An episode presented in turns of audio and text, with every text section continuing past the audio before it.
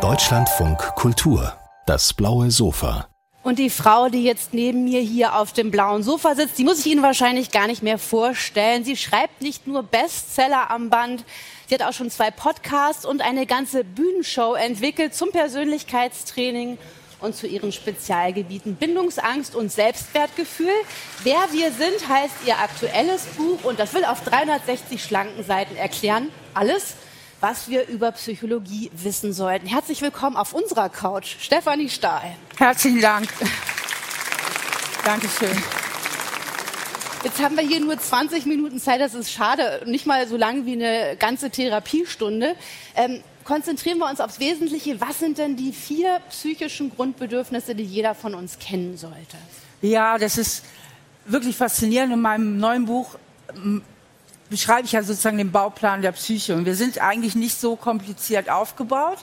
Und das Spannende ist, äh, das gilt für acht Milliarden Menschen. Ja, wir haben unsere individuellen Entwicklungsverläufe, unser individuelles Leben, aber genau wie körperlich ähm, haben wir auch psychisch dieselbe Grundstruktur und dazu zählen unter anderem auch unsere vier psychischen Grundbedürfnisse und unser erstes Grundbedürfnis ist das nach Bindung und Zugehörigkeit, ja, also dass wir irgendwo dazugehören, dass wir Anschluss haben, dass wir Bindung haben. Also das Gegenteil wäre Einsamkeit und Einsamkeit ist eines der schlimmsten Gefühle, äh, die man haben kann. Und unser nächstes Grundbedürfnis ist das nach Autonomie und Kontrolle. Das heißt, wir wollen nicht nur in der Bindung sein und Bindung verlangt auch immer eine gewisse Anpassungsfähigkeit, sondern wir wollen auch unser eigenes Ding machen und wir wollen einen gewissen Einfluss haben auf die Welt da draußen. Wir wollen nicht einfach nur ausgeliefert sein, sondern auch eine gewisse Kontrolle haben. Kontrolle ist ja auch immer Sicherheit. Das heißt, dazu gehört auch unser Bedürfnis nach Sicherheit. Und unser drittes Grundbedürfnis ist das nach Selbstwert. Ja, kein Mensch möchte beschämt werden, gedemütigt werden, ähm, im weitesten Sinne versagen. Das heißt, wir sind alle auch sehr bemüht, äh, unseren Selbstwert irgendwie zu regulieren. Und das vierte Grundbedürfnis ist, dass wir alle danach streben, uns möglichst gut zu fühlen und ungute Gefühle wie, wie Trauer, wie Angst, wie Verzweiflung und so weiter, Schamgefühle vermeiden möchten. Und spannend für Sie wird es ja wahrscheinlich in dem Moment, wo Bedürfnisse sich widersprechen. Also wenn wir jetzt hier so eine Situation haben, äh, man will sich äh, vielleicht zugehörig fühlen und will irgendwie sich verbinden mit dem Publikum. Gleichzeitig hat man ein Unlustgefühl, dass man nicht auf so einem Sofa sitzen will.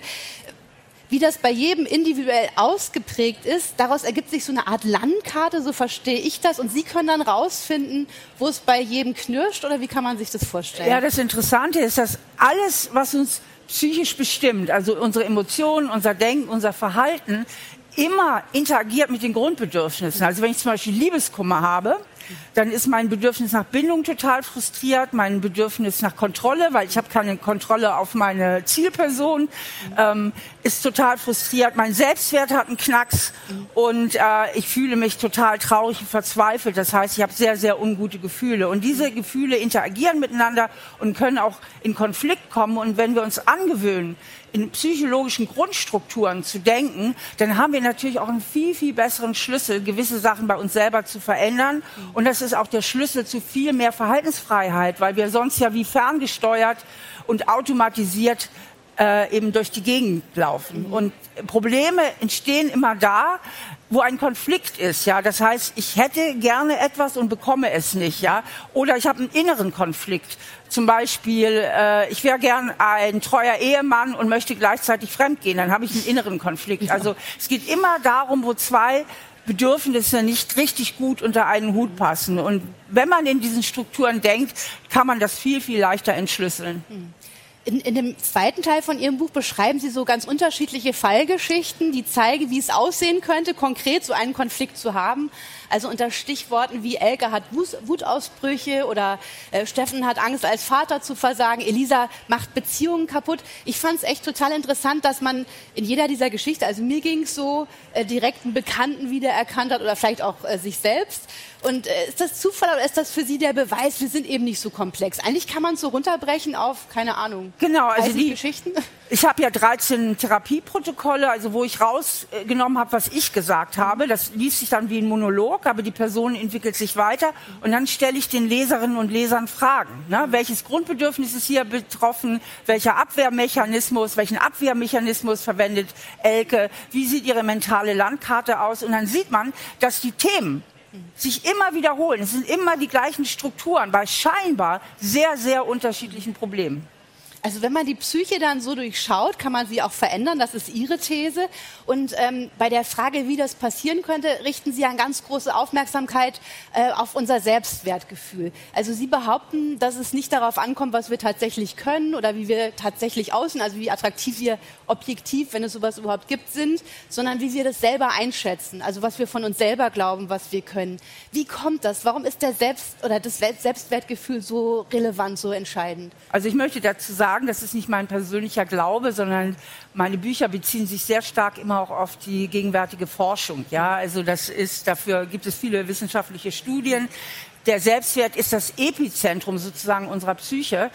Weil wenn ich grundsätzlich das Gefühl habe, und das haben viele Menschen, und das hat was mit der eigenen Kindheit normalerweise zu tun, dass ich irgendwie nicht genüge, dass ich irgendwie nicht okay bin, ähm, dann bestimmt das meine Wahrnehmung, das filtert meine Wahrnehmung da draußen in der Welt. Denn wenn ich mich eher klein fühle und unbedeutend und nicht wichtig, dann werden in meiner Wahrnehmung ja die anderen Menschen groß. Und wenn der andere groß ist, dann gewinnt er in meinen Augen eine gewisse Bedrohlichkeit. Und dann ist es vielleicht nicht mehr ganz so weit weg, dass er feindselige Züge in meinen Augen annimmt, weil alles, was ich da draußen wahrnehme, geht immer durch den Filter der persönlichen Interpretation. Und wenn ich selbst das Gefühl habe, ich genüge nicht, und dann habe ich vielleicht noch einen schlechten Tag und renne hier durch die Buchmesse und irgendein Mensch zieht die Mundwinkel hoch, dann könnte ich das nicht als freundliches Lächeln interpretieren, sondern vielleicht denken, was grinst er denn so dumm? Also es geht immer durch den Filter unserer Erinnerung, also unsere Wahrnehmung ist ganz eng verknüpft mit unserer Erinnerung, ist hochgradig subjektiv. Und wenn wir die Prozesse verstehen, dann können wir natürlich besser Einfluss nehmen auf die Prozesse. Wenn ich den Prozess aber nicht verstehe, dann bin ich komplett identifiziert und dann glaube ich ja alles, was ich fühle und was ich denke und dann äh, bin ich natürlich ein Stück weit auch der Sklave oder die Sklavin meiner eigenen Gehirnprägung. Also könnte man jetzt ja äh, polemisch irgendwie sagen, besser man ist äh, äh, total unattraktiv, aber selbstsicher, anstatt umgekehrt, dass man wunderschön ist, aber äh, unsicher. Das ist, das ist anscheinend ganz äh, entscheidend, oder? Da gibt es überhaupt keinen Zusammenhang. Das ist das Witzige. Also ich ja. hatte mal eine Klientin, das ist viele Jahre her, aber die werde ich niemals vergessen. Die kam zur Tür rein und war, ich sag mal, von bestürzender Schönheit. Die sah so toll aus. Und die hat eine Stunde lang wirklich geweint, eine Stunde lang geweint, wie schrecklich sie aussieht, ja. Also da gibt es auch oft überhaupt keine objektivierbaren Zusammenhänge. Weil Sie beschreiben in dem Buch ja auch, dass es Menschen gibt, die einen geringen Selbstwert haben und die aber davon da trotzdem was draus ziehen, also die sich eigentlich gerade einrichten, möglicherweise in so einem Minderwertigkeitskomplex. Wie kann man denn davon profitieren? Ja, darauf gehe ich sehr in meinem Buch ein, denn mhm. ich bin ja auch Psychotherapeutin, ich gebe Seminare und ein Satz, den alle Psychotherapeutinnen und Psychotherapeuten öfter mal zu hören bekommen, ist, theoretisch ist mir das alles klar, aber ich kann es leider doch nicht ändern. Also theoretisch ist mir klar, dass ich äh, völlig genüge, dass ich okay bin, dass ich schon einiges geleistet habe in meinem Leben, aber ich fühle es einfach nicht so. Und dann stelle ich immer die Frage, geh mal in dich, welchen versteckten positiven Nutzen könntest du denn davon haben, an deinem alten negativen Selbstbild festzuhalten? Und da war zum Beispiel die Klientin Alexa, die ist, kommt auch in dem Buch vor, und die ging in sich und sagte, ich beschütze damit meine Beziehung.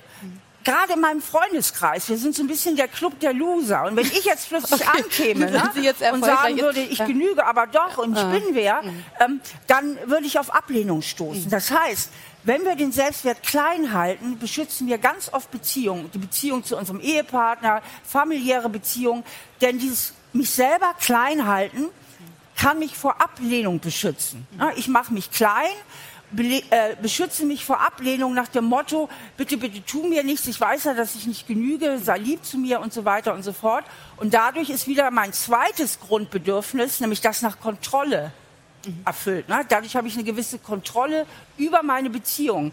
Das heißt, wir können menschliches Verhalten nur verstehen und erklären, wenn wir alle vier Grundbedürfnisse immer im Auge haben. Das heißt, nicht wenig Menschen opfern ihren Selbstwert, um ihr Bedürfnis nach Bindung zu beschützen, um ihr Kontrollbedürfnis zu beschützen und dadurch sich auch vor schlechten Gefühlen zu beschützen, mhm. ne? also vor Unlust, schlechten Gefühlen zu beschützen. Also man muss das erstmal so richtig auseinanderpuzzeln und dann kann man neu überlegen, wenn ich meinen Selbstwert zum Beispiel steigern möchte, um nicht mich selber zu begrenzen, wie ich das vielleicht bislang erlebt habe. Äh, dann lege ich mir neue Glaubenssätze zu. Also äh, ja, das Spannende ist ja erstmal diese Erkenntnis, als dieser Alexa klar wurde. Ja, das stimmt eigentlich. Ich halte mich im Grunde genommen künstlich klein, weil ich Angst habe, sonst in meinem Freundeskreis auf Ablehnung zu äh, stoßen, als ihr das klar wurde, also die Erkenntnis ist meistens schon die Hälfte der Miete, sagt sie, ist doch eigentlich Quatsch. Und eigentlich sind das denn wirkliche Freunde? Und dann hat sie mal nachgedacht und sagte, nee, es gibt aber so zwei, ähm, die sind wirklich auf meiner Seite. So, und dann hat sie das alles hinterfragt. Und dann kann sie anfangen, das zu verändern. Aber wenn sie es nicht merkt, dann ist sie wieder in ihrer Matrix gefangen. Und deswegen ja. lege ich in all meinen Büchern so wahnsinnig viel Wert auf diese persönliche Selbstreflexion, weil die ja nicht nur uns dazu verhelfen kann, persönlich glücklicher zu werden, indem ich meine Beziehungen besser gestalte, sondern auch dazu verhilft, ein Stück weit ein besserer Mensch zu werden. Ne? Denn wenn ich sehr unreflektiert bin und meine Minderfertigkeitsgefühle zum Beispiel durch ein erhöhtes Machtstreben kompensiere, dann ähm, füge ich ja auch Menschen in meiner Umgebung damit Schaden zu.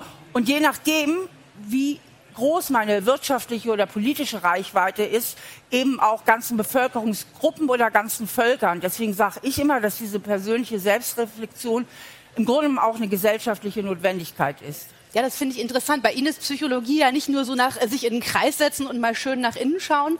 Sie, Sie raten ja auch, sich selber mal nicht so ernst zu nehmen oder Teil einer größeren äh, Gemeinschaft zu werden. Das ist ja vielleicht schon ein ganz schön robust pragmatischer Ansatz, wo wir anders sagen, wenn ich zu einer Therapie gehe oder mich mal um mich selber kümmere, dann würde ich mir eigentlich vielleicht die Aufmerksamkeit wünschen, die mir immer gefehlt hat. Bei Ihnen ja. ist es ja schon tatsächlich anders. Warum? Ja, ich möchte das mal so formulieren in dem Moment, wo ich mich gut reflektiere und ein paar Sachen an die richtige Stelle stelle, dann habe ich weniger Baustellen in meinem Leben. Ne? Dann habe ich, schaffe ich eine Beziehungsbaustelle ab, dann schaffe ich vielleicht eine innere Baustelle bei meiner Arbeit ab.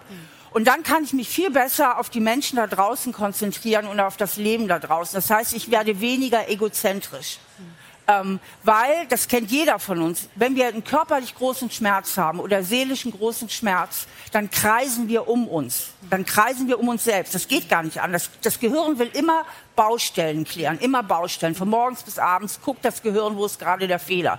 Je weniger Fehler ich aber selber bei mir jetzt fühle und desto weniger Baustellen ich habe, desto mehr kann ich mich öffnen für die Welt da draußen und mich sinnvoll einbringen in die Gemeinschaft. Und die sinnvolle Einbringen in die Gemeinschaft ist eine ganz, ganz gesunde Haltung, auch um sich selbst zu stabilisieren. Weil sie nicht mehr so sehr mit sich selber beschäftigt Genau, weil ich da nicht. Ja. Und das Schöne ist, je mehr ich auf Augenhöhe mit anderen bin, also mich nicht mehr meine Minderwertigkeitsgefühle dominieren, mhm. desto wohlwollender kann ich auch sein. Und ich finde Wohlwollen, Mitgefühl und Anstand, das sind so Werte, für die ich absolut gerade stehe und wo ich finde, dass die Welt die unbedingt braucht. Wie geht es denn Ihnen? Sie haben sich ja Ihr ganzes Leben mit dem Thema beschäftigt. Sie waren vorher schon Gutachterin an Familiengerichten 20 Jahre lang. Es ist also Ihr Lebensthema. Wie tickt die Psyche? Wie kann ich äh, der Psyche auf die Spur kommen?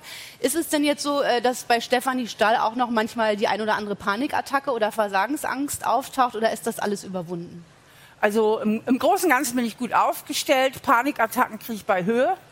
Bei Höhe? Bei Höhenangst. Es geht aber mit der Stufe.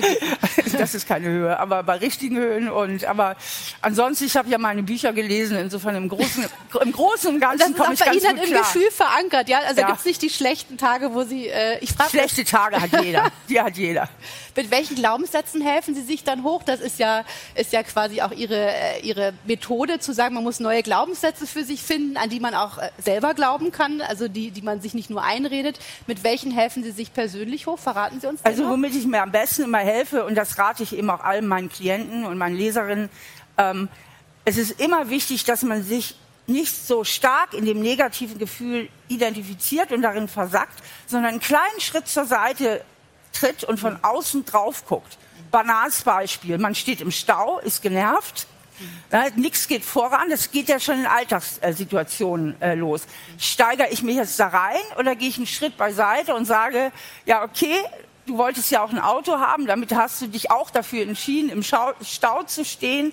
Also sag doch einfach, ja, ich will im Stau stehen, anstatt immer dagegen zu sein. Also dieser Schritt zur Seite, mal von außen drauf zu gucken. Oder wie wichtig ist es jetzt wirklich, pünktlich zu kommen? Oder wie schlimm ist es denn jetzt wirklich, wenn du eine halbe Stunde später kommst? Also darum geht es immer. Immer diesen Schritt zur Seite zu nehmen und mal kurz von draußen drauf zu gucken und das mal wieder in Relation zum Weltgeschehen zu setzen. Ja. ja, sonst versinken wir zu sehr in unserem Selbstmitleid, in, in Opferhaltung und übersehen dann auch oft, dass es ja unsere eigene Entscheidung war, die uns genau in diese Situation jetzt auch gebracht hat. Also das ist positive Psychologie. Man ist selber für sein Glück verantwortlich. Ja, Kann ich, ich sage nicht 100 Prozent. Ja. Ich bin keine Fundamentalistin. Ja.